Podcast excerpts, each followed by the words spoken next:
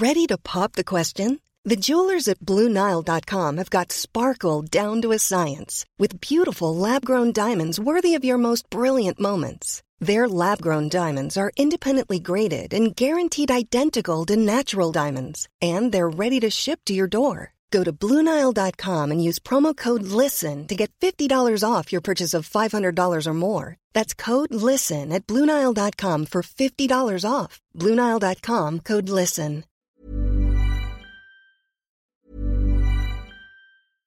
Ready to pop the question? The jewelers at BlueNile.com have got sparkle down to a science with beautiful lab grown diamonds worthy of your most brilliant moments. Their lab grown diamonds are independently graded and guaranteed identical to natural diamonds, and they're ready to ship to your door. Go to BlueNile.com and use promo code LISTEN to get $50 off your purchase of $500 or more. That's code LISTEN at BlueNile.com for $50 off. BlueNile.com code LISTEN.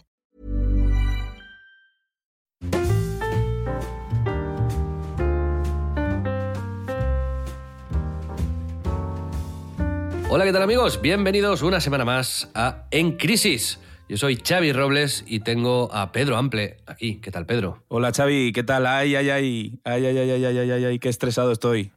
Hoy va de esto el programa. Hoy hablaremos sobre el estrés. Sobre el estrés, pero no desde una perspectiva de... No solamente, por lo menos, de agobio y de, y de crisis total, sino también el estrés como motor para hacer otras cosas. Pero hay muchos más temas de los que hablaremos hoy. Yo he estado en el Mobile World Congress, ahora os contaré qué tal han sido mis impresiones por ahí. Pedro está con muchísimo trabajo, pero Sí. también nos contará en qué exactamente y de qué manera está gestionando, por ejemplo, el crecimiento del equipo. Y al final, como siempre, volveremos a recomendaros unas cuantas cosas. Yo tengo un documental que, que es eh, desgarrador. Luego os, os- os digo cuál y por qué. Y tú, Pedro, también creo que querías, tenías una opinión polémica sobre un videojuego muy difícil y que genera mucho estrés también, que ahora mismo está, acaba de salir y está muy de moda. No sé si polémica, pero tengo una opinión. Vale, pues eh, empezamos. Disculpadme, por cierto, porque estoy un poco acatarrado y a lo mejor mi voz es algo distinta esta semana, pero, pero es lo que hay. No, no es COVID, por suerte, pero sí que estoy con fluimuciles. ¿No hay como un filtro de voz como para quitarte el catarro? Igual que hay como de Instagram para hacerte guapo. Pues a lo mejor sueno entonces a, a ti y parecemos los dos la misma persona. Mejor lo que debería hacer entonces es, para igualarme, ponerme yo una pinza en la nariz durante todo este podcast. Ostras, sería como la do- una doble confusión genial, ¿no? Me gusta. Una doble, gusta. una doble confusión genial. Oye, aventurero, por cierto, bastante debate hubo en las redes sobre el podcast anterior. Si no lo habéis escuchado, yo creo que quedó bastante bien. Sobre Bueno. planees o no planees. Exacto, pero, pero se prendió, ¿eh? Al final. Sí, sí, ¿no? Y Me ahí, gusta mucho decir esto. Se prendió, me creo generación Z. Sí. Pero, Pedro, hubo opiniones divididas, no hubo un, ban- un bando vencedor. Yo creo que sí, ¿eh? honestamente tengo que darte la victoria en esto. Creo que ha habido más opiniones a favor de el planning demencial y enfermizo. Yo te tengo que decir que a pesar de que obviamente no es así, eh, he reflexionado bastante sobre esto. Dije el otro día, y lo mantengo, de que he abierto la puerta a la improvisación un poco más. Y esta semana, por ejemplo, iba por la calle y no, todavía no lo he hecho, pero me entraban ganas de ir a comer a- o a desayunar a sitios así sin mirar nada y tal, ¿no? Me estoy entrenando para hacerlo. Sí, señor, sí, señor. Y lo voy a hacer en plan, ¿eh? en serio, lo voy a integrar en mi vida y, voy- y te voy a decir qué, ¿vale? Me gusta, me gusta. Pero bueno, Pedro, yo voy, y yo semana... voy a planear, Dime. yo voy a planear un montón. No, No, un montón. No va a suceder. Sí que te pido, por favor, que cuando planeemos un viaje tú y yo, no me dejes hacerlo todo a mí y te apuntes al último momento. Participa del increíble placer de, de buscar hotel, de algún restaurantito. vale. Y me dices si disfrutas o no de hacerlo. Sí, ¿Qué te crees? Que no lo he hecho, ya lo he hecho en mi vida, soy muy viejo. Pero sí, sí, conmigo, yo te conmigo, ayudaré. es te ayudaré. esto. Vale. Está bien, te ayudaré.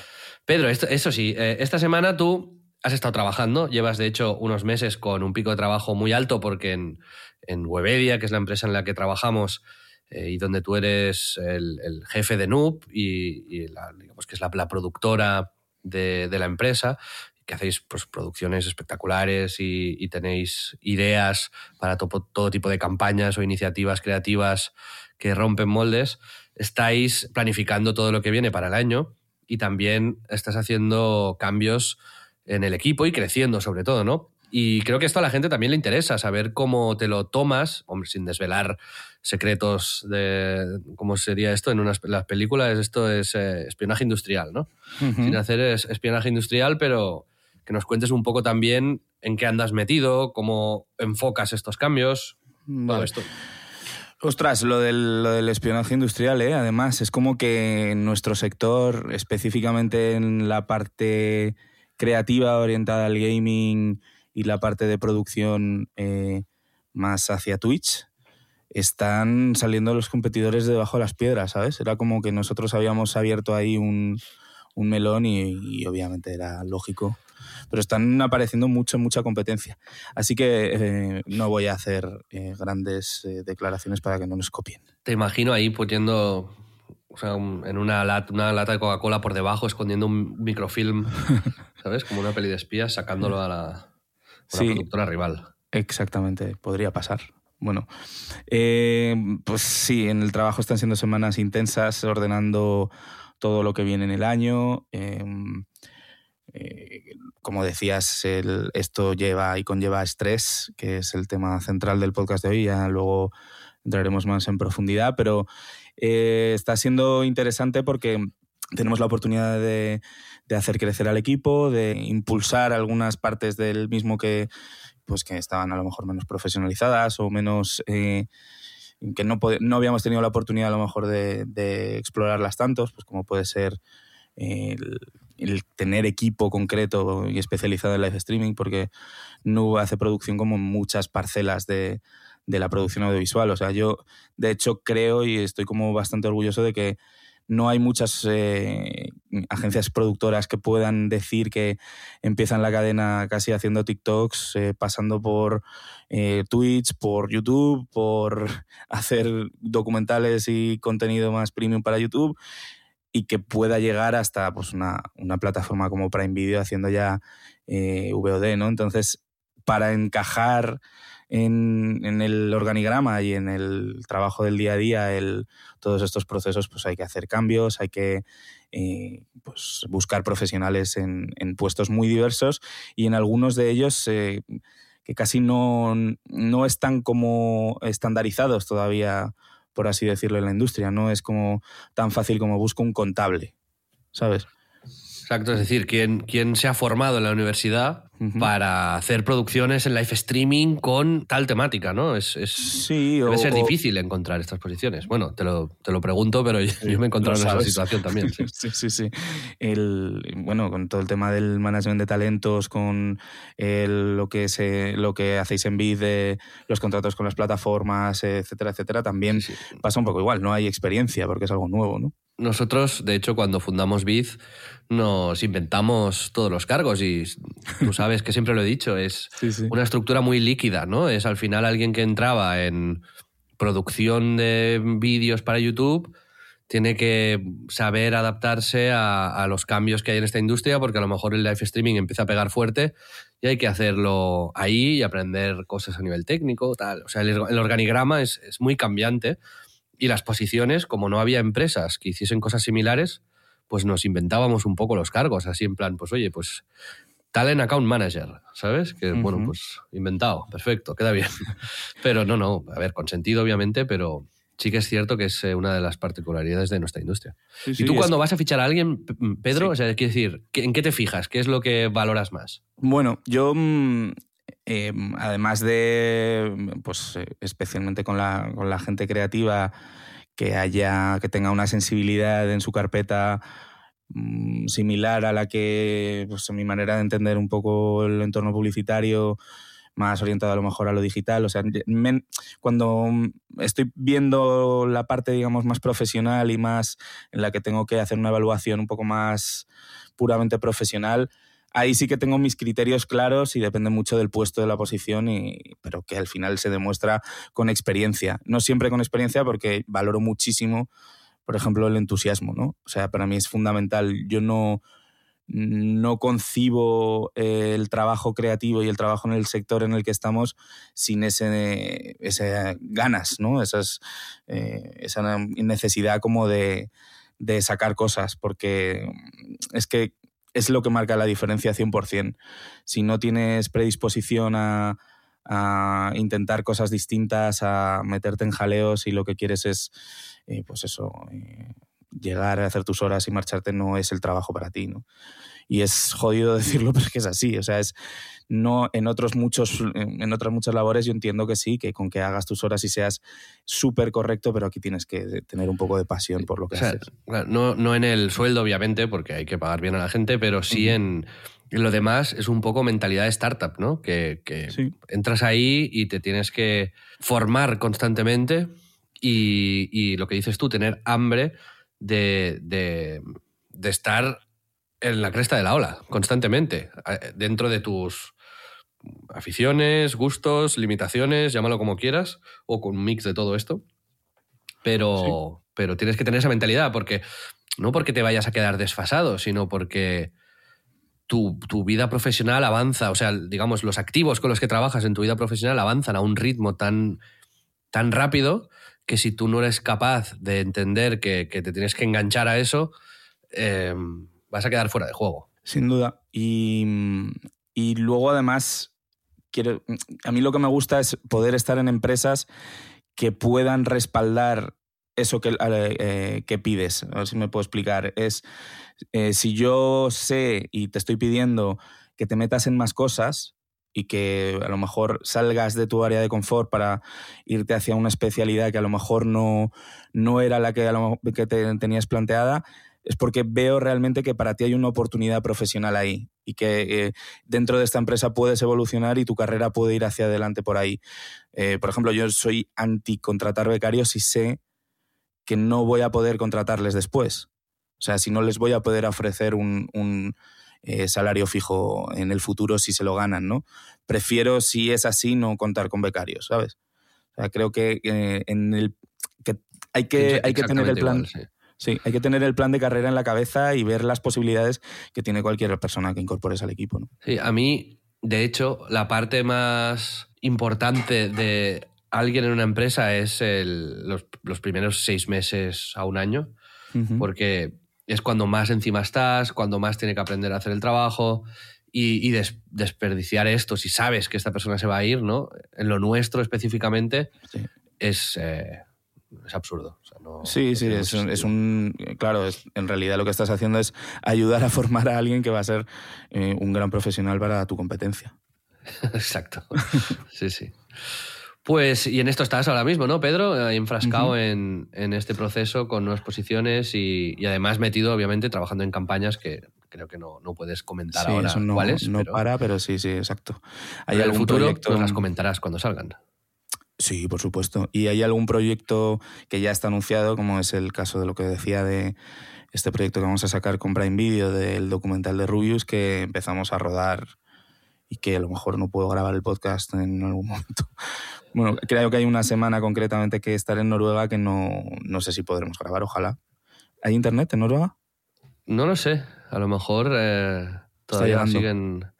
A lo mejor siguen con, con técnicas vikingas. Claro que lo hay, Pedro. Vamos. Pero sí, hombre, nos conectamos ni que sea por teléfono, algún ingenio, ¿no? Estamos hablando aquí que trabajamos en lo audiovisual y el, y el cutting edge, la cresta de la ola, y no vamos a poder grabar un podcast desde Noruega. bueno, podemos grabarlo, si no, como notas de audio y cuando vaya cogiendo conexión, ¿no? Que te lleguen y tú lo montas todo, le pones los filtros de voz. lo, de los filtros de voz ya se me ha quedado como algo que, que quiero en mi vida. Que no sea el de pitufo, por favor. Yo te voy a poner ese a ti. pues Pedro, yo he estado en el Mobile Wild. Siempre digo Mobile Wild Congress. Me Wild West. Desde hace años. El Mobile Wild West. Mobile World Congress. Pero digo Wild, no sé por qué. Fui el otro día a hacer una reunión y luego aproveché para, para pasarme por ahí. Tengo que decir que es un poco de. O sea, para el público no profesional, es un. no merece la pena porque es una, feria muy orientada a la gente del sector eh, los móviles, las telecomunicaciones. la tecnología, es decir, en el stand de Microsoft, por ejemplo, no había ordenadores, tablets, consolas para probar y ver, sino que era más bien software, cosas en la nube y luego el stand sobre todo era privado, ¿no? Para ir a hacer reuniones ahí y, ya está. Entonces, pues bueno, en ese sentido, un poco chof la, visita. Pero, sí sigue, que habiendo, sigue habiendo grandes anunciantes, en plan, sigue yendo, me imagino, Samsung y... Sí, sí, Samsung estaba, Microsoft, Xiaomi, Qualcomm, Intel, Nokia, que ya no hacen móviles. Pero vi varias empresas de coches eléctricos. Eso estaba bastante presente. Y a mí hay una marca que me gusta mucho, que es Xiaomi. Pero los móviles no tanto, porque yo soy usuario de, iPhone. Pero me, flipa los menajes del hogar de Xiaomi, de esta marca china de tecnología, que tienen desde, bueno, pues eso, móviles, a patinetes o hervidores, o sea, hervideros de agua de estos de, para hacer las infusiones. Tienen ventiladores, em, sensores tal, luces, como, como el ecosistema Alexa o, Apple, ¿no? De la, del Smart Home, pero Xiaomi. Y, está muy bien, ¿eh? Quiero decir, y en la feria había unos cuantos y aquí en España se pueden conseguir muchos, pero hay webs que en China pues hay 10.000 más. ¿Ah, Tienen de cepillos de dientes, o sea, lo inimaginable. O sea, tapas de, la, de váter que se suben y bajan y todo hecho con mucho gusto, ¿eh? Muy... Iba a decir rollo Apple, pero para que me entiendas, es el rollo este minimalista, fino. o sea, se ve muy premium además. Sí, sin marca estridente, ¿no? No hace falta que pongan el Mi ahí de colorines ni tal. Sí, la verdad es que a mí me parece que están bastante conseguidos. Y pues eso, eso es lo que he estado haciendo esta semana. He estado aquí en el. ¿Y cuál, cuál será tu próximo móvil? Porque te vi rantear en Wild Congress. Pues tengo que decir Sobre el iPhone 12, te vi rantear. Y siempre he estado. Siempre he estado muy cerca de Apple eh, excepto un pequeño periodo de tiempo que tuve un Sony y un Samsung, creo, pero duré un año así. Y tengo el, primer iPhone desde, bueno, el 3G, desde el 3G que me lo compró un amigo en Nueva York hasta ahora que tengo el 12 Pro.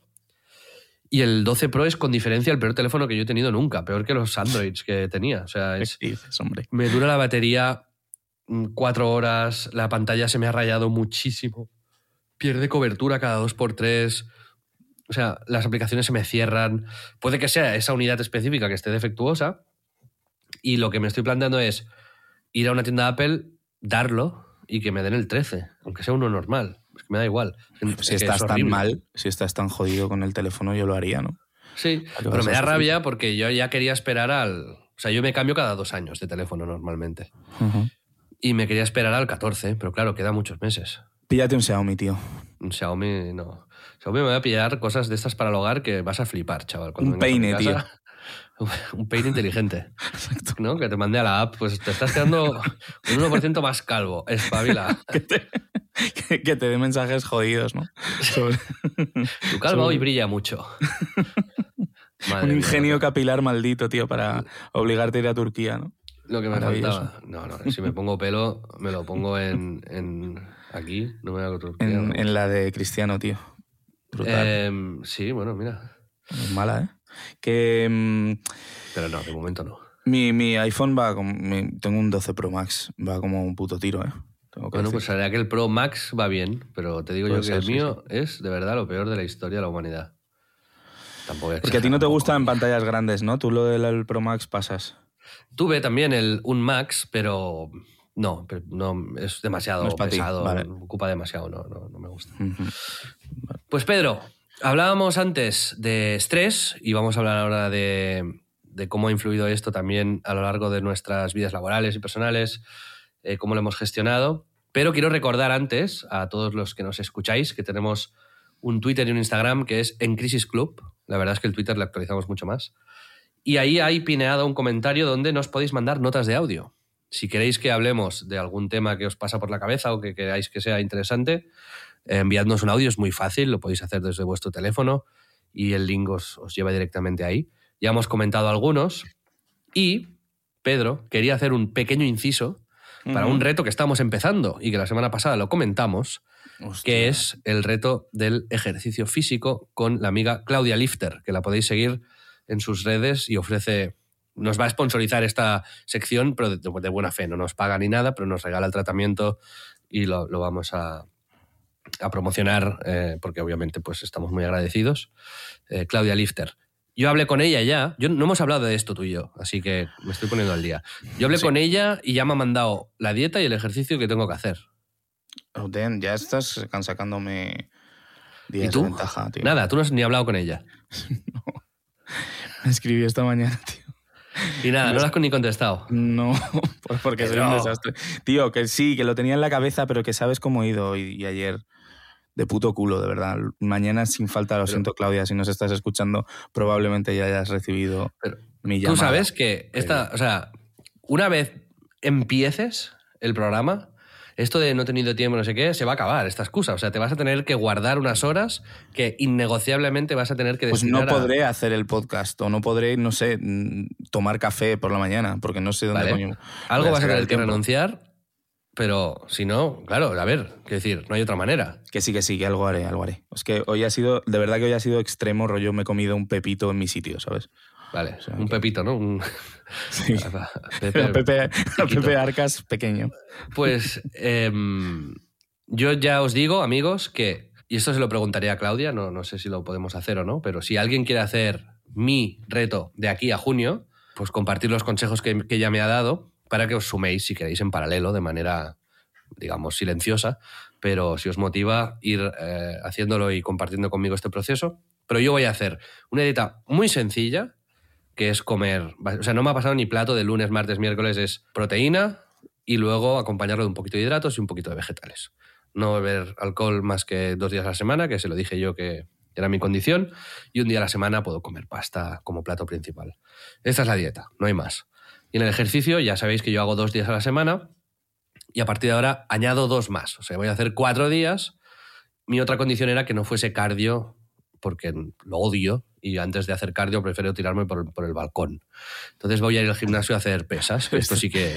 Son unas condiciones como muy Bueno, estrictas y muy específicas, ¿no? Como... la edad, Pedro, me ha enseñado que voy a ser capaz de cumplir o no. Si es ir al gimnasio a hacer pesas, lo puedo hacer porque me pongo un podcast, tal, y estoy, bueno, pues me tomo mis descansos, lo sé gestionar. A mí me pasa eso. Habrá otra gente que le encantará correr en la cinta. Ya. Yo de verdad que prefiero tirarme por el balcón, de ver- lo digo de verdad, ¿eh? O sea, no, no, no aguanto una hora de, correr.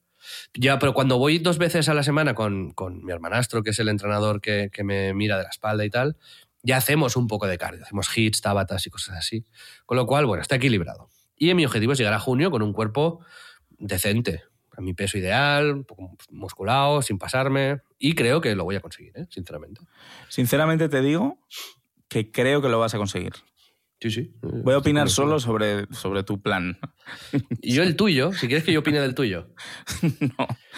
Bueno, yo sí. creo que te lo vas a tener que creer primero y que tu objetivo tiene que ser establecer unos hábitos saludables y encontrar esos momentos, dos, tres días a la semana para hacer ejercicio, ya sea ir al gimnasio, salir a correr, hacerlo con el Apple Watch en casa, me da igual, pero esos momentos.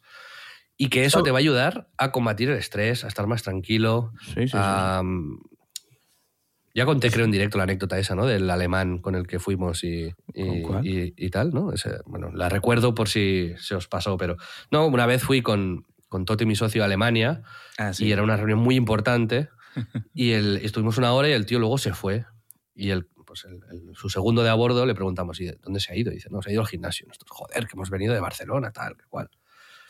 Y el tío es como, ya, pero es que él pues, pues, tiene que ir al gimnasio porque es una parte importante de, de su vida y de su rendimiento y, y, me pare- y es un tío que tenía 10.000 personas a cargo. Y es como, si no pone esos stops, no va a poder hacer bien su trabajo, ni va a poder ir nunca al gimnasio y Como va a quien estar va al trabajando 20 horas. Sí, sí, Sí. sí. Pues yo igual, pero voy a decir, lo siento, no, no puedo atenderos en esta reunión porque estoy en Zumba. Pues oye, si lo tienes que hacer, no a las 11 de la mañana, pero si lo haces, digamos, tío, en, en- en un momento en el que veas que lo puedes gestionar, Hay que empezar por algún sitio. Sí, que sí, que sí, que sí, yo estoy dispuesto. Si lo dije en el anterior podcast, y lo mantengo. Lo que pasa es que, pues bueno, luego la vida. Pero prometo que para el próximo podcast llegaré aquí y diré, eh, ya tengo claro cuáles van a ser mis jornadas. Así sueno yo. Exacto.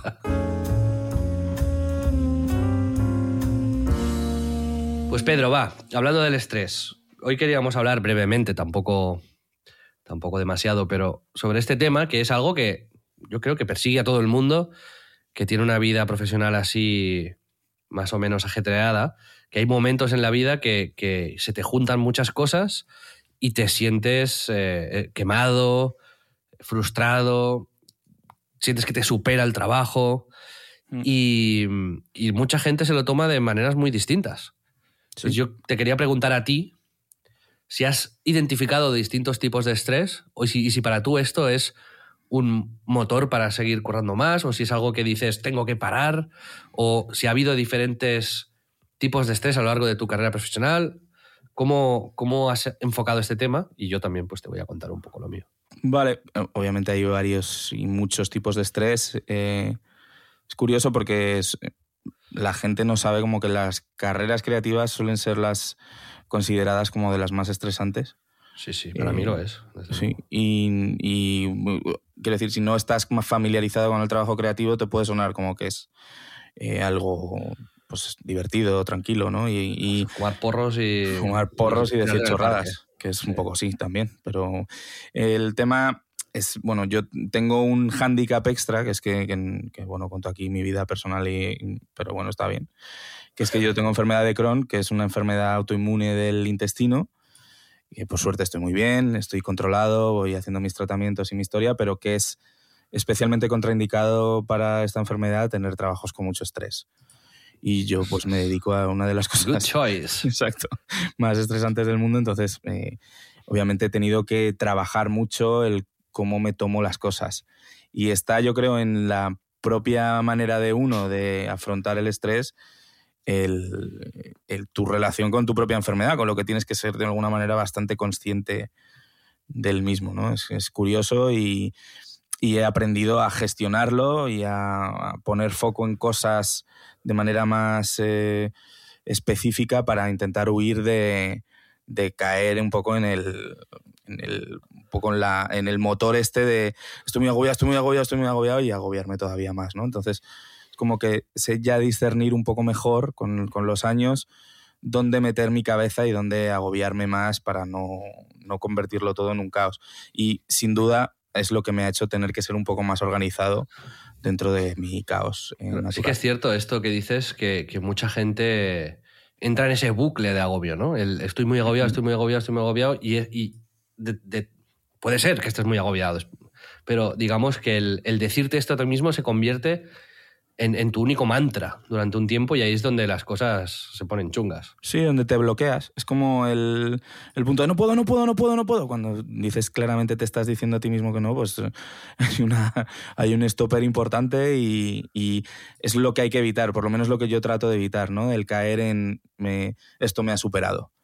Entonces, hay muchas líneas rojas que ya he superado, o sea, yo siendo honesto creo que es uno de los momentos en los que peor gestiono el estrés eh, en mi vida, probablemente el actual. O sea que es, viene muy momento para que des lecciones. viene muy al pelo el tema. No, y precisamente no mm, te lo cuento casi como os lo cuento a todos como un poco terapia, porque creo que también tiene mucho que ver con el desgaste, que no es lo mismo el estrés cuando tienes la cabeza fresca, has descansado bien. Eh, eh, pues has tenido tus momentos para desconectar y como creo que ya os he comentado en algún otro podcast, pues no, no está siendo el caso porque ha sido un año de mucho trabajo y en el que he tenido poca, poca oportunidad de tener vacaciones. Entonces, eh, y cuando para tuviste, te las cancelé. Bueno, pero el, yo qué sé, el... por quitarle hierro, ¿vale? bueno. pero las vamos a hacer, ¿eh? Vamos a ir a Italia. Vamos a ir a la Toscana, Pedro, a desestresarte. Ok, ok, vale. Bueno, el... sí, sí, sí, sí, ¿eh? Sí, sí, sí, a pescar vamos a ir. bueno, que yo qué sé, que al final el peor estrés para mí es el del el de la responsabilidad sobre otras personas y el sentir que no estás llegando en las mejores condiciones a ayudarles, ¿no? sea, yo creo que me estresa mucho más la toma de decisiones grandes alrededor de, eso, de un grupo de personas sobre el que tienes que, manejar, eh, que es, como estábamos comentando antes, el momento en el que estoy. Y al liderar proyectos también pasa, especialmente cuando entramos ahí en periodos largos de ejecución, que me estreso, sobre todo porque me exijo y no puedo permitirme estar focus en solo una cosa porque tengo muchas más. O sea, son como... Eh, al final el peor tipo de estrés es cuando eh, se te va de las manos las, las, cosas en las que estás trabajando, ¿no?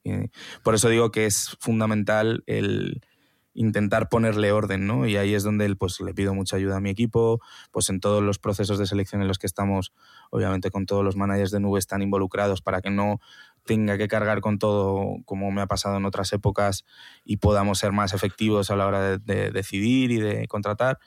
Pero realmente eh, ya te digo, y soy muy honesto en esto, que no es el mejor momento para mí a nivel de estrés. Entonces, te voy a pedir recomendaciones o qué haces tú cuando has tenido, porque sé que has tenido momentos de un estrés mega máximo en tu carrera. Hmm. Y si nos puedes contar algún ejemplo, cómo lo, cómo lo pudiste superar o si tienes algún... pues yo durante toda mi vida profesional, al principio, o sea, he pasado muchos tipos de estreses, ¿no? Pero al principio eran muy manejables. Con Anite y Eurogamer estuve, bueno, incluso antes, cuando escribía para revistas, había una acumulación de trabajo, no lo definiría como estrés, pero sí que a veces me mandaban videojuegos para yo tener que hacer, escribir una reseña en las revistas y había semanas en las que a lo mejor tenía cinco videojuegos, ¿no? En una semana. claro, para analizarlos adecuadamente tienes que jugar 15 horas, ponle, 20, y luego escribir sobre, sobre ello y si te lo tomabas en serio, pues tenías el proceso de escritura era no era corto, vaya, tenías que dedicarle un día casi entero a escribir el artículo. Y, entonces, pues ahí dormía poco y ya está. Pero no me aturullaba por eso, ¿sabes? Al contrario, era, lo entendía como algo circunstancial y había semanas, o, varias semanas, o meses incluso, donde había mucho, mucho, mucho trabajo, luego había menos y lo gestionaba bien. Con Anight Eurogamer también eh, fue así. Nunca sentí que el exceso de trabajo fuese un estrés para mí. No sé si es porque soy así o porque no me lo pasaba muy bien trabajando o porque no lo sé, pero no nunca se convirtió en un en un peso de estos demasiado grandes, ¿no? Entonces, la primera reflexión que hago es esta, ¿no? para mis adentros, que cuando he estado trabajando en algo que me ha encantado y que estaba en este flow del que hemos hablado algunas veces, no he entendido el exceso de trabajo como estrés nunca. A pesar de que había situaciones complejas, ¿eh? de pues, no haber dinero en la cuenta para pagar los sueldos del equipo, o tener que hacer no sé cuántos viajes en una semana, o tal. Pero al final, pues, hablaba con uno, hablaba con otro, tal, y se iban solucionando los problemas, y si no había solución, pues se buscaba otra vía. Pero el, momento de estrés, yo creo, más grande que, que tuve fue cuando Webedia, digamos, entró en el accionariado de, Biz, ¿no? Porque estuvimos en un proceso, en el que no, voy a entrar en detalles porque además no puedo, pero mm, fue un proceso donde se analizan pues, la empresa que tienes, eh, pues, cómo está yendo, si es rentable, si no, si se han hecho buenos movimientos, si no. Y, bueno, eso es tu trabajo habitual del día a día, que en ese momento era eh, extremo, más cuatro, cinco, seis horas adicionales, digamos, para sumar con este proceso, ¿no? Porque, lo teníamos que hacer Jordi Torras, Toti y mi socio y yo. Y, ahí, bueno, digamos, eso desgastaba, pero el estrés me vino cuando realmente te llega una oportunidad así donde tu vida puede cambiar mucho. Porque al final estás eh, traspasando un activo que tú tienes y, tienes la posibilidad de, que, te salga bien y de que la vida a partir de ahora pues, te sea más fácil. Y la incertidumbre de ver si esto se iba a dar o no y de cómo gestionar ese cambio tan fuerte a futuro y hipotético en mi vida, eso me reventó. O sea, hasta el punto de que lo somaticé, yo creo, o fue casualidad y me pasó a la vez, no lo sé, pero tuve estuve fatal de la espalda, fue cuando me operé la primera vez, pero no podía casi ni caminar. Me salieron canas. Y esto se puede ver en el canal de YouTube de, Eurogamer, porque yo grababa un vídeo diario en ese momento. Y como en un periodo de tres o cuatro meses paso de no tener canas a tener canas. Un poco como el guardiola de los youtubers. pero eh, es así, es así. Eh, y, de hecho, pues ahora tengo un poco más, ¿no? Pero fue en ese periodo específico, cuando tenía 30 años, donde me salen canas en la barba. Y, fue fuerte. Y no es un estrés que a mí, o sea, yo no, lo, no me afectaba en mi día a día. Me afectaba de manera indirecta en mi salud, en mi aspecto, en, bueno, pues en, eso, ¿no? Y, también en, el, en mi humor. Me volví más arisco en general. Más eh, saltaba a la mínima, tal. Normal. Y, y entonces cuando este proceso finalizó, pues tuve, bueno, obviamente, pues un, un, momento catártico donde me desmonté y me, me puse a llorar y, y saqué todo lo que tenía dentro. Y fue, pero fue como quitarle un tapón a una botella que estaba pues, a presión, ¿no? Y, y eso yo creo que ha sido el momento de estrés como más, eh, como no, nunca lo había vivido de manera muy intensa el estrés, casi que ni lo identifiqué como estrés lo que me estaba pasando. Claro. Y entonces, pues eso era una olla de presión, sin yo saber que lo era. Entonces ese fue, ese fue un momento jodido, con lo cual el primer consejo que yo diría es, si vas notando síntomas eh, distintos, y esto no somos médicos ni psicólogos, y obviamente estamos hablando de nuestra experiencia personal, obviamente hay profesionales para eso y no quiero sonar ni, ni sabiondo, ni gurú, ni... ni, no, me, estás dando el consejo a mí como... Claro, te lo estoy dando a ti y entiendo que la gente lo entiende así también, ¿eh? Nada más lejos que creernos aquí más listos que nadie. Pero, dicho esto, mi consejo es este, es analiza síntomas que te están pasando. Estás ganando peso, estás más apático, te está cambiando el humor, te, estás, mm, te están saliendo canas, eh, te está doliendo no sé, la rodilla, la espalda, no sé cuántos. Pues a lo mejor esto tiene un denominador común. Y a lo mejor tienes que empezar a, curarlo, igual que si fuese un resfriado, ¿no? Y entonces las maneras que hay que curarlo, para mí, son sentirse bien con uno mismo para empezar, ¿no? Pierde peso si crees que estás fuera de forma, haz un poco de ejercicio y busca espacios para ti para jugar a videojuegos, para leer, para mirarte series, para descansar, para dormir, para hacer una barbacoa con los colegas, para venirte de viaje a Barcelona dos veces al mes o una vez al mes y estar aquí fantásticamente bien con tu amigo Xavier. esto sería para mí uno de los consejos. Toma medidas para quitarle el tapón a la botella, esta presión, ¿no? Porque si no, se va acumulando, acumulando, acumulando, acumulando. Y este es un, es un primer consejo. Con lo cual, lo de Claudia, también creo que es algo bueno, que lo podemos usar para, tal, y podemos explicar los efectos. De Si te fijas, estamos como hilándolo todo muy bien, ¿no? Como, como si estuviese muy ionizado. Como llega lo de Claudia, coincide con lo del estrés, lo de los viajes, con luego lo de no planear. Digamos que quizás en crisis esté todo preescrito y esto estamos haciendo un paripé de mierda, ¿no? ¿Tú te piensas que estoy de brazos cruzados toda la semana, Pedro? Escucha, em, has dicho que me parece eh, muy, muy interesante muchas cosas. Eh, cuando hablas de, mm, del estrés que tuviste máximo, no significa que ya una vez que hayas eh, que superaste aquello no hayas vuelto a enfrentarte al estrés. De hecho, sé que no es así.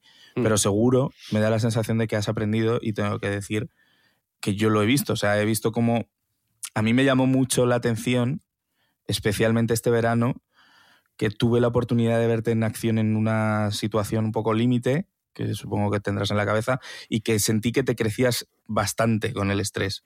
No me acuerdo de la situación. Pues no te la puedo, te la mando por WhatsApp. Mándamelo por WhatsApp. puedo decir. Sí. te la mando por WhatsApp. Dame un segundo. Y, tengo que decir, y sé a lo que te refieres, ¿eh? o sea, no, no sé la situación, pero sé a, lo que te refieres. A ver, está Pedro en directo. Ah, ah, vale, sí, ya sé lo que es de esto, sí. Sí. Eso lo he aprendido mucho. También creo que es bueno en estos momentos de crisis aprender de la gente que tienes alrededor, ¿no? Y escuchar a, a los que saben más que tú, que no necesariamente tienen que ser tus jefes o, o tus empleados, pueden ser tus amigos o, o, la gente que te rodea. Y, Y yo, por ejemplo, de, de mi socio, de Toti, he aprendido especialmente a gestionar las situaciones de angustia que antes a mí se me... Cuando había que hacer algo para mañana o cuando un cliente está enfadado o cuando ves que puedes perder una oportunidad. A mí esto me ponía de los nervios y me generaba una angustia y una tensión complicadas. Y en cambio, Toti siempre ha sido una persona que pues oye, si no respondo ahora, responderé mañana. Y si respondo pasado mañana, pues no pasa nada. A la gente se le pueden explicar las cosas. Y, si, si sale mal, pues sale mal. Y ya saldrán bien otras cosas. El relativizar la importancia de lo que hacemos, ¿no? O sea, al final estamos tan autoasortos en, nuestro, en nuestro tal. Y de hecho hay una serie que es eh, Dos metros bajo tierra que va de esto, específicamente. Una de mis series favoritas, por cierto. Sí. Eh, y que, como hemos dicho alguna vez, el último capítulo para mí es el pináculo del audiovisual en series. Pero va de esto, no sin hacer spoilers, ¿no? Del relativizar la importancia de lo que uno hace, del día a día, del tal. No quedarás mal, la gente entiende que uno esté liado y sí, pues oye, si hay algún problema, pues ya, ya se solucionará, ¿sabes? En eso, lo, he aprendido con el tiempo. O sea, es verdad que Toti es una especie de, Buda. Yo no, no, o sea, a mí me, explota la cabeza, ya no solo con esto concreto de Toti, sino muchas otras cosas de su manera de ser y de enfrentarse a, situaciones límites, situaciones complicadas y hacerlo con, pues con eso, con más naturalidad y con, con mano izquierda y, no desresponsabilizándose de ellas, que es lo más difícil. ¿no? Y, yo tengo que decir que tanto de él como de ti eh, aprendo todos los días, pero en ese caso concreto es verdad que has dado como la clave que si hay alguien común que fijarse, los dos le conocemos bien y es, joder, es una pasada. Y, es, y lo, para mí la reflexión importante aquí es que uno puede aprender a hacer esto. Sí, o sea, yo no era así para nada. Era, yo me ahogaba en un vaso de agua eh, a ver, nunca he sido muy dramático, pero me generaba, o sea, me quedaba trabajando hasta las 4 de la mañana para dejar eso hecho. y, ahora no, y, ha sido porque he aprendido y activamente he buscado cambiar esto. Y te tengo que decir que es que, es, que realmente es, es brutal lo, lo, lo, mejor que vivo. O sea, es, es la gente, si tú, si, si tú no contestas un mail que supone que tendrías que haber contestado hoy, pues escribes, oye, se me ha hecho tarde, me tengo que ir a casa, ya te contestaré mañana o pasado cuando pueda y explicas un poco la situación y la gente pues sigue con su vida y no pasa mm. nada, ¿sabes? Hay casos y casos, claro, obviamente si eres médico y tienes que operar a alguien, eh, pues eh, tienes que ir, ¿no? Pero en nuestro trabajo, en, en marketing, en la comunicación, en el tal, ¿no? Aparte de momentos muy puntuales, la mayoría de cosas, aunque parezca que sea el fin del mundo, ¿no? Hay que lanzar ya esta campaña, es que no está preparado esto, es que no sé cuántos. Pues lanzamos el lunes y ya está. No, es que el cliente, es que no sé qué, pues es lo que hay. O sea, es que lanzamos el lunes. Y ya está. Y al final el otro, pues irá al que tiene detrás y diría, pues hay que lanzar el lunes y el otro no sé qué, y al final se lanzará el lunes. Y no habrá pasado nada. ¿Sabes? Tal cual, tal cual. Y ya está y así, pues eh, claro, pues, no puedes ir así por la vida siempre, pero en situaciones pico tienes que elegir tus batallas.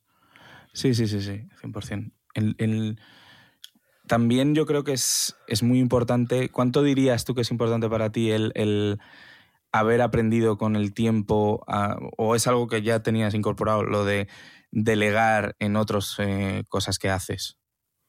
Me explico, o sea, a mí me cuesta, me mm, es una de las cosas que más me costaba porque como ya os he contado en alguna otra vez, he sido una persona un poco mm, obsesiva con mi trabajo, con, eh, muy perfeccionista y demás. Entonces, el darle como mucha cancha a otros sin estar encima eh, es algo que, he ido adquiriendo con el tiempo y que poco a poco lo voy haciendo. Y, y es una de las cosas en las que estoy un poco enfrascado ahora a nivel empresarial, pues en el crecimiento de la empresa y demás. El, el aprender a cosas que eran tuyas o que habías hecho muy tuyas, que, estén en manos de otros, eh, a mí me eh, lo hago con el objetivo de en, un punto indeterminado del futuro poder estar menos estresado. ¿A ti eso te ha ayudado?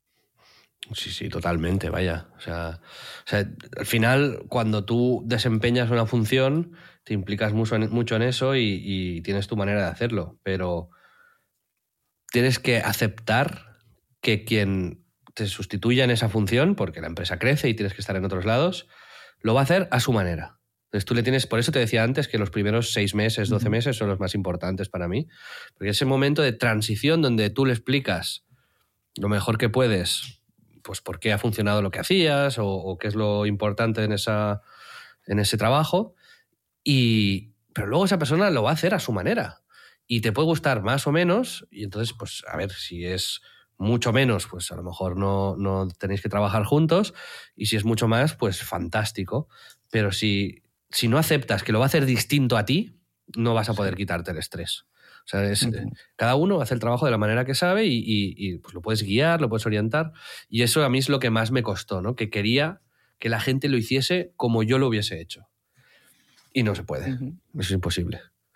Entonces, pues cuando, cuando tal, pues yo, por ejemplo, pues me fijo mucho en que la, gente con la que trabajo nos entendamos muy bien, ¿no? Y sean gente honesta, sea gente leal, eh, abierta, que, cuando tenga un problema lo explique, porque es la única manera en la que yo puedo, no sé, intervenir de manera honesta en su trabajo, ¿sabes? Es, eh, ahí, el otro día encontré una frase que es las malas personas no pueden ser profesionales excelentes, tal vez tengan pericia técnica, pero no son excelentes. Y es verdad que el trabajar con gente que parece una cosa de un poco de perogrullo, ¿no? El que sean buenas personas, joder, las, es el 90% del de, el trabajo, eh, digamos, interpersonal ya está ganado, ¿no? Y es obviamente muy difícil medirlo y no es tan radical, pero estoy muy de acuerdo contigo en eso, en que hay un feeling que, que tienes que tener para, para evolucionar y que la cosa funcione. Pues Luego, eso, hay otro tipo de estrés, Pedro, que es el que creo que nace de la insatisfacción prolongada. Que es cuando. yo hablo, habrá muchos más, ¿eh? hablo de los que yo me he encontrado. Que es cuando haces durante mucho tiempo algo que no te llena, que no te gusta, que no te hace feliz, y, te, y no te das cuenta de que es debido a eso, ¿no? A que ya no te gusta tu trabajo, o ya... A mí me pasó, por ejemplo, cuando trabajaba en una agencia de publicidad hace mucho tiempo y, estuve haciendo diseñador gráfico. Pues estuve como dos años yendo ahí y tal, y no sé, me cambiaba la personalidad, ¿sabes? Vivía la vida de otra manera y, era porque, porque no estaba bien, no estaba cómodo, no, no me gustaba lo que hacía. Y, y, entonces hasta que no te das cuenta y dices, pues me tengo que ir, ese lo, considero también estrés, ¿no? Es, hay, una... me, parece, me parece curioso que lo lleves a la categoría de estrés, ¿no?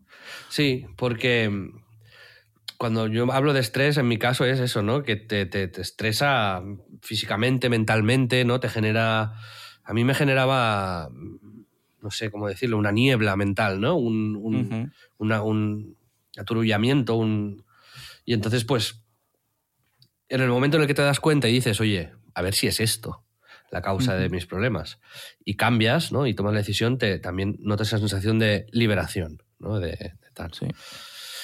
Y luego también he, notado un estrés, quizás, como el que decías tú, de responsabilidad hacia. Cuando la empresa ha crecido mucho, hacia, hacia los demás. Pero. Pero también te digo que esto creo que hay mucho de, de autoimpuesto, ¿no?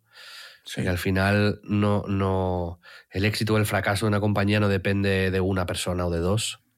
Y también pues tú tienes que saber darte los méritos y los deméritos que te tocan, ¿no? Y no querer salvar todo en cualquier momento. Hay cosas que están fuera de tu alcance y cosas que no. Entonces también entender esto es algo que, que tal, ¿no? Si alguien, por ejemplo, a nivel personal lo está pasando mal, puedes ayudar, pero hasta cierto punto, ¿no? también es hay gente que tiene problemas que tiene que lidiar con esos problemas esa gente. O yo cuando me pasaban, ¿no? Que pues sí, había gente que se venía, y me quería ayudar y eso está bien, ¿no? Pero, pero no podían solucionármelos a mí. Pues entender eso también, ¿no? Sobre todo cuando tienes un cargo de, responsabilidad, eh, a veces te, te implicas, no sé si hay tal cosa como implicarse de más, pero a un nivel que, que te puede producir eh, pues angustia, ¿no? Sin duda, sin duda. O sea, yo de hecho, me, es una conversación que he tenido bastante. Mi, mi manera de liderar siempre ha sido muy, muy de codo con codo con la gente, ¿no? De, hay como la otra forma que es tienes que hacer esto, esto, esto, voy a ver cómo rindes y es una relación profesional y demás, pero es verdad que en, entornos creativos, por lo menos en mi experiencia, no funciona igual.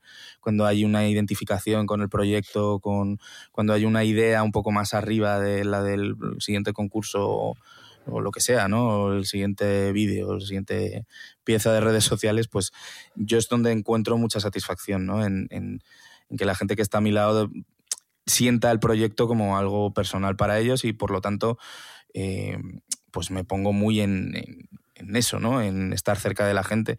Y sé que conlleva este desgaste eh, emocional extra con respecto a lo otro, pero luego a mí hasta ahora, por lo menos, siempre me ha rendido mucho, me ha dado muchas satisfacciones y me, me, cunde. Pero eh, claro, cuando mal entendido, que quizás es hacia donde estoy yendo, también se puede convertir en, hijo, no eres eh, el salvador aquí de, de, este grupo de personas ni el padre de nadie, ¿no? Y entonces es encontrar también ese equilibrio y en un momento en un momento como en el que estoy, pues eh, me, está costando más, nada más. Pero que, que entiendo bien lo que dices, ¿eh? que también hay que poner distancia en, tu vida, de tu vida a lo profesional. Eh, en momentos importantes de mi vida, en, otros, en otras épocas, dediqué una energía exacerbada e innecesaria al trabajo versus mi vida personal y, y en eso yo creo que sí que pues voy, voy midiendo más voy aprendiendo a medir más. Pues bueno, para mí, Pedro, si te tienes que quedar con algo, es que tenemos que hacer el viaje a Italia en algún momento. Bueno, o otras cosas que nos eh, quiten el estrés, ¿no? Em, lo que hablábamos, el deporte. ¿Tú qué cosas haces así para alguna actividad, alguna cosa recomendada para quitarte el estrés? Pero quiero que te comprometas en, en, directo a hacer el viaje, este conmigo, frustrado. Yo te voy a compensar, te voy a, te voy a invitar a algún sitio muy bueno a comer. bueno, si lo planeas tú. Ok. Pero Italia lo puedo planear yo. ¿Te comprometes? Sí, sí, joder, claro. Vale. No se te han quitado las ganas después de. Vaya un gilipollas sería, ¿no? De no querer ir a Italia con su amigo porque. Pues porque el otro tuvo una crisis. Bueno, tío, había el COVID al pico máximo, ¿no? Hostia, que sí, joder, que, ya, mundo. que ya sabes que lo entiendo. Y pues nada, no, yo para desestresarme sobre todo es esto, es. Eh, estar solo me ayuda y es algo que me gusta, ¿no? Eh, sí, a mí también. estoy cultivando el jugar al FIFA, por ejemplo. Es algo que pues, he descubierto que a mí me, me abre un paréntesis mental. Me pongo ahí con mi hermano, con mi primo, charlamos de nuestras cosas y jugamos. Pues no sé, si puedo media hora, una hora, cuando pueda, o dos, o el fin de semana un poco más. Y ahí eso me, me, me genera un paréntesis que no me aporta nada, digamos, no me enriquece, porque ya lo sé jugar, ya sé lo que hay, es una pura repetición. Pero a nivel mecánico, a nivel mecánico tú puedes jugar rollo encefalograma plano al FIFA. Sí, que ya lo he visto todo, quiero decir, ya está. No voy a no, no compito por ser mejor, no, no nada. Es simplemente que me da un, paréntesis mental, ¿no? Me, me, hace que no piense en otras cosas que en estar hablando con mi primo, con mi hermano y, y jugando un ratito y pasándomelo bien. Sin necesidad de emborracharme, ¿sabes? Entonces, pues esto me ayuda mucho, me ayuda el deporte, efectivamente, y es algo que el deporte lo noto en el medio plazo. Cuando empiezo me horroriza, antes de empezar me parece imposible, cuando empiezo me horroriza, pero luego cuando te va cambiando un poco el cuerpo, cuando te sientes mejor, cuando ah, las camisetas que no te entraban te empiezan a entrar, ¿no? Todo esto. Las y tío, está claro. claro y voy ya a las sesiones con otro rollo. Es como que no, me, llega a apetecer nunca, pero sí que ya lo doy por sentado, ¿no? Que tengo que ir. Y, y luego pues estoy mejor, descanso mejor. Y luego también es el dormir, que antes no lo hacía como, como es debido y ahora sí que intento el, por ejemplo, pues eso, ¿no? Sábado, domingo, estar lo más tranquilo posible, sin complejos, ¿sabes? Sí. disfrutar, hedonismo puro y duro. Y ahí es eh, estar en el sofá con una mantita, verme mis series, mis películas, dormir hasta la una, irme a pues, hacer lo que me dé la gana. Y eso en a mí este momento, En este momento hedonista de estar en el sofá y, y demás, compartimos una cosa que yo creo que nos desestresa a los dos. O sea, mi gusto eh, por los videojuegos, años de especialización en este sector, me han llevado a disfrutar de, yo qué sé, tres, cuatro años jugando a diario a un puzzle demencial del móvil, rollo Candy Crush, un juego gratuito. Se llama Eh, Homescapes. Se llama Homescapes, eh, juego en el que introducí a mi buen amigo Xavi, eh, que es el, típico juego que habéis visto un millón de veces en anuncios en otras aplicaciones de un mayordomo que se llama Austin, eh, que tiene el restaurante o el, no sé, el jardín también y no sé qué, eh, que al final no deja de ser un puzzle rollo Candy Crush en el que vas juntando piececitas y vas pasando niveles. Pues yo llevo 6.000 niveles. Sí, yo 5.000. Pues eso, o sea, y, y es increíble porque eh, Playrix, que es la, la empresa que hace el juego, ha hecho 8000.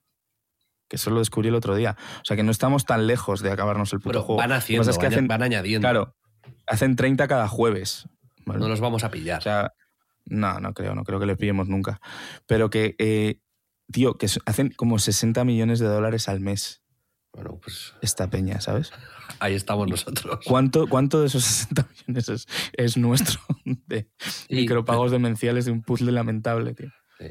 Y, pero bueno, sí, sí, yo también con esto. Y me va muy bien para hacer micropausas de cinco minutos, ¿no? Y Justo. limpiar la cabeza. Justo, justo, justo. Pero, como con el FIFA, y yo quería acabar ya el bloque este con esta reflexión, ¿no? Que a veces estos pasatiempos, entre comillas, vacíos, si se cronifican y se. Y los usas demasiado para, para escapar del agobio y del estrés, cuidado, porque también están impidiendo que tomes decisiones que a lo mejor a largo plazo van a ser mejores, ¿no? Es decir, yo si juego al día, cada día, cuatro horas al FIFA, pues vale, voy a estar muy tranquilo, ¿no? Pero a lo mejor es tiempo que puedo destinar a leer, a caminar, a verme películas, a quedar con los colegas, a mm, salir por ahí a tomar algo, a cocinar, a aprender un idioma, me da igual. Entonces, sí, yo sí que llegó un punto con el FIFA en el que decidí jugar menos, porque me estaba... mm, o sea, bueno, me producía tanto placer el, desconectar que, era demasiado, ¿no? Y, no tenía efectos negativos en mi vida, pero sí que... mm, Sí, que se puede hacer un hábito. Sí, se puede eh, cronificar, ¿no? Exacto. Sí, sí, y entonces, pues oye, está bien ser consciente también, ¿no? De los límites que uno se quiera poner, porque si no se puede ir un poco de, de más. Sería muy fuerte que se cronificase para mí el Homescapes. O sea, rollo. No, sí, está todos los días- Pedro. pero, pero, pero más, digo, como todos los días cuatro horas. Cuatro horas de puzzle, eh, pero como pro player. Yo cuando tú me, lo, me introdujiste, tú llevabas ya nivel 3000 y yo cero. Sí, me he escogido. Y yo no te he cogido, pero, pero en, en esa época yo jugaba tres horitas al día, bien, bien. Antes de irme a dormirme estaba una hora y media en la cama jugando al Homescapes, pero con, con tu cara en una diana en la pared. Pero lo hacías por competitividad, tío. No, innata, ¿sabes? Yo no soy muy competitivo, pero... Sí, sí, sí. Bueno, Para eso sí te soy, sirve. pero no- Sí, sí, eres sí. No, pero no, no, es- no, no de manera, o sea, no es una, no, no dirías, Xavi es por definición competitivo, No, no diría que es como una. No lo pondría en tu definición. no, pero está por ahí, ¿no? Ronda, ronda. Rondando página Ronda. 2. Sí, exacto. bueno, Pedro, vamos a pasar ya del bloque mm, del tema central y obviamente recuerdo que nos podéis también enviar comentarios reflexionando sobre lo que hemos dicho, contándonos vuestras eh, movidas, vuestros estreses, cómo eh, lo gestionáis, qué cosas os han ayudado. Y, y si procede, lo comentaremos en, en otros programas. Recomendándonos como un, un disco. ¿Qué viene esto ahora? Un disco para relajarte, tío, yo qué sé. un- Ah. Por cambiar un poco de. A mí me, me va muy bien uno de Chet Baker, me va muy bien, te lo recomiendo. Recomiéndamelo, venga. Sí, ¿cómo se llama? Sí. Se llama Chet Baker Sings. Es un. ¿Vale? Es de jazz. Bueno, es- Chet Baker es un- era un trompetista y, y vocalista. Y bueno, este se llama Chet Baker Sings porque es vocalista en este disco. Pero es, son todo canciones que es como. No sé, a mí me, me sirve infinito para relajarme ese disco por algún motivo. Es como. No sé, todo como estándares de jazz cantados muy suave. em, yo qué sé, eh, brutal. Te tengo que dar la razón con el jazz, ¿eh? A mí últimamente mi, amigo Alex Martínez Vidal me ha recomendado eh, un disco que se llama Paul Chambers Quintet. Brutal, de jazz también. Y luego, ya lo diré en redes, también me pasó un disco de, jazz japonés, que yo no entiendo nada de jazz, ¿eh? pero, pero sí que es verdad que me lo, me lo pongo y, no sé, me tomo una cerveza, sentado tranquilo y tal, y, me, es una música que mientras cocinas te acompaña muy bien ¿eh? el estado de ánimo. A mí, Qué curioso que te, que te pongas un disco de jazz japonés, ¿sabes? Es como eh, llevo escuchando jazz dos semanas y, o sea, llevo escuchando flamenco dos, oh, imagínate, dos meses. Y qué bueno es este disco de flamenco de Australia. ¿Sabes? Es un poco igual. No, pero me los va pasando Alex y los pongo. Que sí, que sí, joder, sí. Seguro que hay discazos en Japón. Tienen muy, buen gusto con el jazz, por cierto. Pues pasando a recomendaciones, quiero hacer una que va enlazada otra vez, una vez más. Ves el hilo invisible que teje en crisis. Alex Martínez Vidal ha lanzado un proyecto nuevo que se llama fantástica.com, pero es eh, con PH al principio, ¿vale? Fantástica. P-H-A-N-T-A-S-T-I-C-A. Y es una academia para aprender a escribir fantasía, ciencia ficción y terror. Entonces yo he vivido muy de cerca todo el proceso de preparación de este curso. Él ya tiene una escuela sobre humor que se llama La Llama School y esta, esta academia tiene, pues algún. Bueno, tú pagas una suscripción al mes, que creo que es de 14 euros, y es como formación continua. Ya cuando entras tienes un mogollón de cursos y cada semana se añaden, o cada mes se añaden nuevos. Y hay cursos sobre cómo publicar novelas en el mercado anglosajón, eh, cursos de wall building, cursos de escritura de fantasía histórica, de fundamentos de la escritura de género, y todos hechos por pues, autores y profesionales de estos géneros de muchísimo renombre, ¿no? Y a mí me hace mucha gracia porque he visto eso, como Alex lo hacía desde la idea, desde cero, como mm, ha hecho el logo, como la animación del logo se lo ha hecho nuestro buen amigo eh, Miquel Antero, que es el de San Sebastián. ¿Te acuerdas, Pedro, que nos llevó a comer? Claro, claro, joder, un saludo a Miquel. cómo, pues eso, cómo grababa las cosas, cómo está editando los vídeos ahora, y le ha puesto mucho cariño, mucho amor. Y si, bueno, si sois fans de la literatura de género eh, fantasía, ciencia ficción, terror y tal, y, tenéis el gusanillo eso de, escribir cuentos, de, cómo publicar algo, si habéis escrito algo, pues está muy bien, porque es, me parece muy único y muy eso, con, cariño y con, y con talento. Así que os lo, os lo recomiendo que os lo, que os lo miréis y ya tendremos a Alex por aquí explicándonos cómo lo, cómo lo ha hecho. sí, sí, sí. Mola porque sobre todo se nota el cariño con el que están hechas estas cosas y el, buen gusto. Hablábamos de, ¿te acuerdas cuando recomendaste una playlist de filming? Está como hecho con ese punto curado de autores, de que yo creo que, si a la gente que le interese este rollo, pues brutal. Sí, sí. Pues aquí lo tenéis, fantástica.com, por si queréis mirarlo. Pedro, ¿tú qué, qué recomiendas esta semana? ¿Qué recomiendo? Pues para no salirnos del hilo de los juegos de móviles, eh, me bajé un juego de móvil eh, un poco random que voy a recomendar, si te parece bien. Of course. Muy bien. Pues se llama eh, Day Repeat Day. ¿De qué va? Ya el nombre mm, dices Day Repeat Day. Ya dices. Mm". Bueno, el, te pones en la piel de alguien que entra a trabajar como en una empresa moderna, rollo Amazon, de paquetería y básicamente es eh, como un interface de un eh, sistema operativo y lo haces todo desde este sistema. ¿no? Hay dos opciones que son trabajar en plan gestionando tus pedidos con un puzzle rollo 100% Homescapes, que es como haces, digamos, el trabajo, y luego hablar en un chat con compañeros y otra gente, que es una aventura conversacional. O sea, son dos cosas muy, muy básicas pero claro, con un guion y que te van contando una historia y te van metiendo en un mood que eh, al final, obvio, hay algo más que eso y es eh, complejo y bastante interesante. ¿Ah, eh, sí? sí, sí, Es como de este rollo juegos intelectualoides, rollo Papers, Please y tal, ¿no?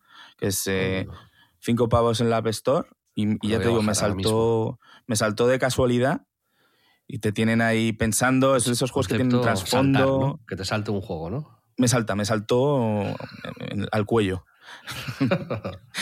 Pues eso, que más allá de su gameplay y mecánicas, que vienen, viene con moraleja, vamos, que te hace pensar bastante, te pone incómodo, te hace preguntarte cosas acerca de la vida.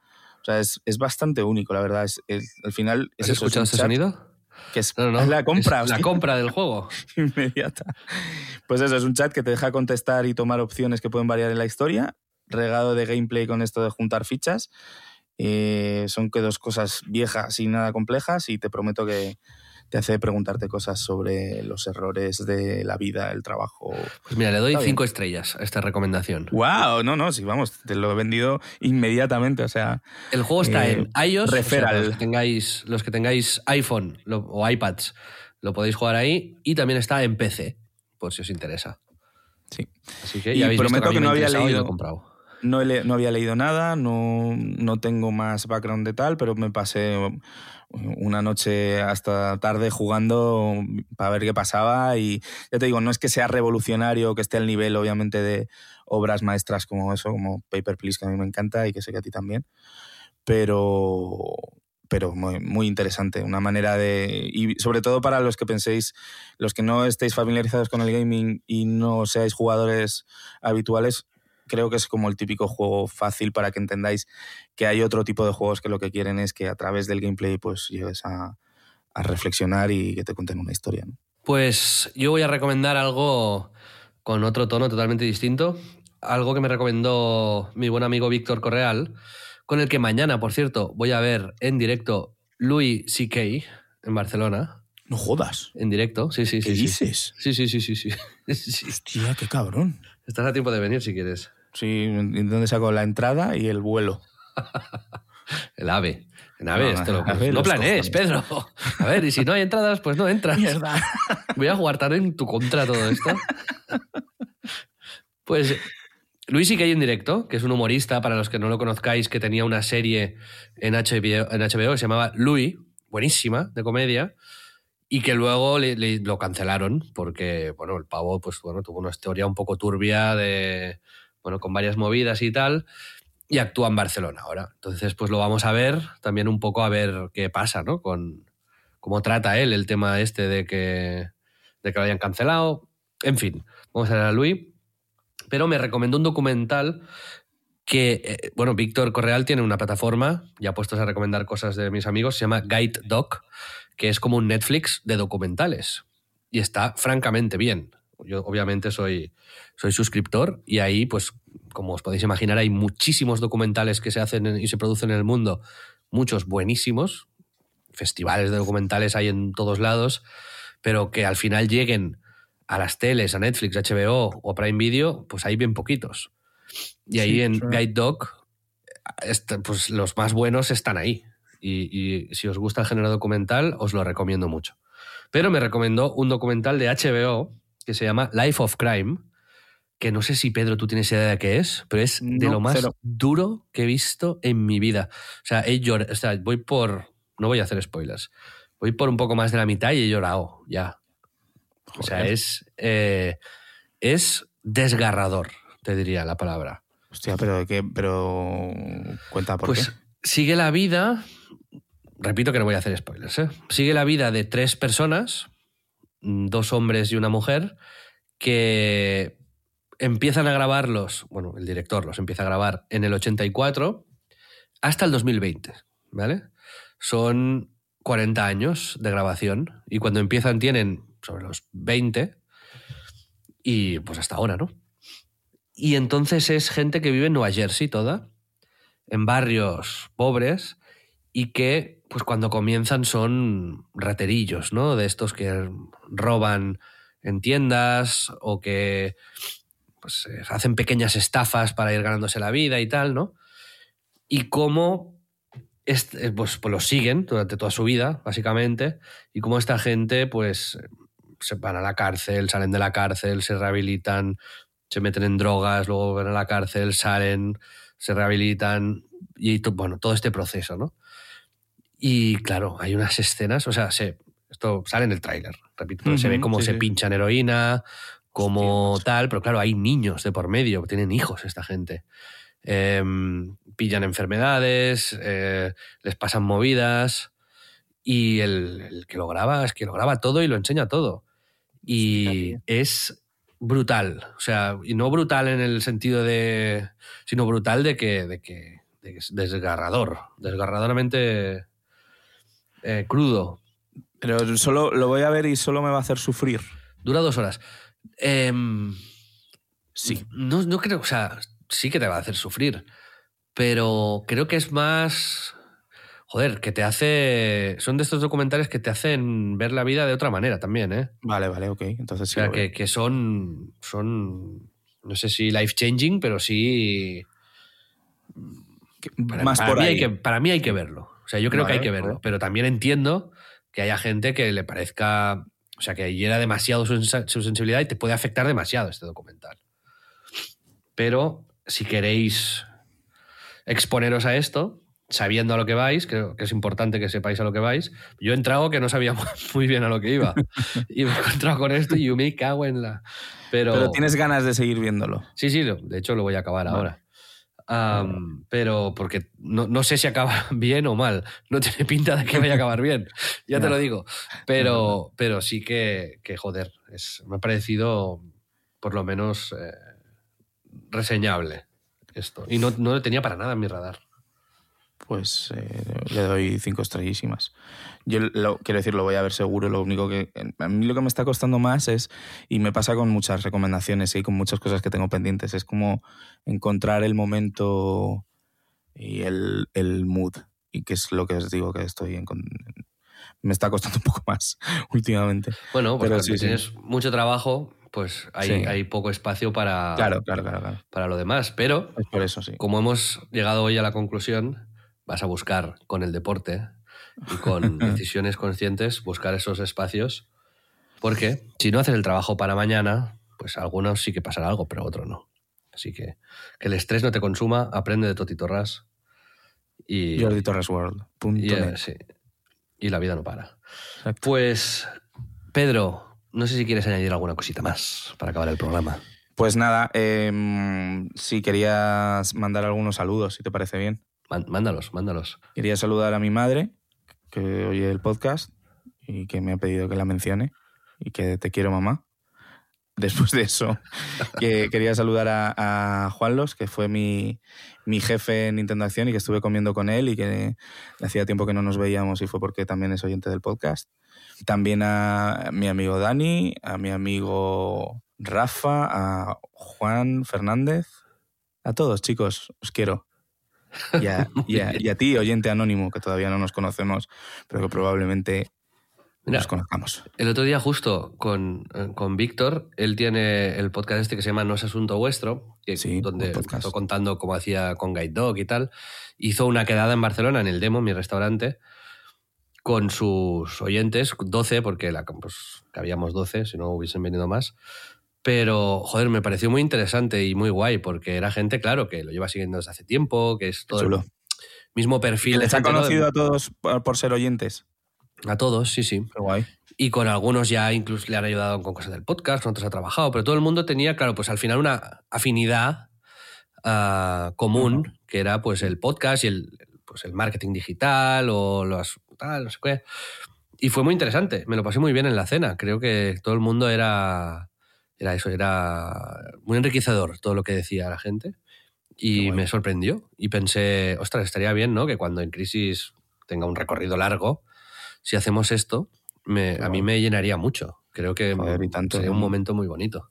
Sí, nunca podemos llegar a hacer esto y, viene alguien, ¿no? Porque Yo me acuerdo la primera claro- quedada de Anaiti Eurogamer que hicimos que, que vino una persona.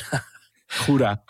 Sí, cuando Sí. empezamos con el canal de YouTube, dijimos un día, vamos a estar en, en tal bar am, de 7 a 9, por decir algo. Uno que estaba al lado de la OFI. Si queréis venir a conocernos, tal. Y vinieron, no sé, una o dos personas vinieron.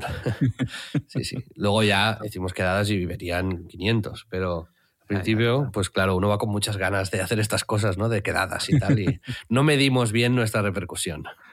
Pero un beso y un abrazo a la persona esa que vino y, Sí, sí, y joder. que nos saludó porque es la mejor de la historia y nos hizo seguir. Si no llega a venir nadie, vino, era, fue muy gracioso eso porque estaba eh, Juan Puch ahí en la, en la reunión, ¿no? Y en el, entonces entró una persona diciendo, eh, Puch, Puch. Y, y nosotros, ah, ostras, que vienes por la quedada de Eurogamer, está ahí el fondo, no sé qué. Y no, venía a una reunión con la gente de la empresa Puch. te lo juro, pues, te lo juro que esto pasó. Hostia, qué bajón. Nosotros súper ilusionados, ¿no? Ah, sí, sí, no, como aquí, pasa, pasa, estamos ahí. Y no, no, no, la empresa Puch. Ah, hostia, fue, fue bastante bueno. Bastante sí. grande, ¿no? Como No había anécdota contado nunca para- esta anécdota. Y Sí, nada, sí, no, no, la- acordaba. sí, era buena, sí, sí. En fin, bueno. Bueno. amigos, pues muchísimas gracias por escucharnos. Ya sabéis, todos los miércoles eh, publicamos podcast y si lo recomiendas a tus amigos y nos valoras positivamente en estas plataformas, nos ayuda a que más gente lo descubra, porque queremos tener más oyentes, pero también a que, pues a que, a que si estáis contentos y lo decís, pues a que nuestro ego y nuestra felicidad personal también, también suba. Un abrazote, nos vemos en la próxima. Adiós. Un abrazo, amigos. Hasta el próximo.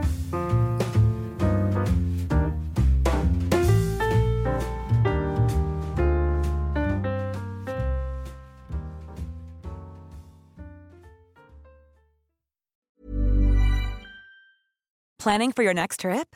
Elevate your travel style with Quince. Quince has all the jet setting essentials you'll want for your next getaway, like European linen, premium luggage options, buttery soft Italian leather bags, and so much more. And is all priced at 50 to 80% less than similar brands. Plus, Quince only works with factories that use safe and ethical manufacturing practices. Pack your bags with high-quality essentials you'll be wearing for vacations to come with Quince. Go to quince.com slash pack for free shipping and 365-day returns.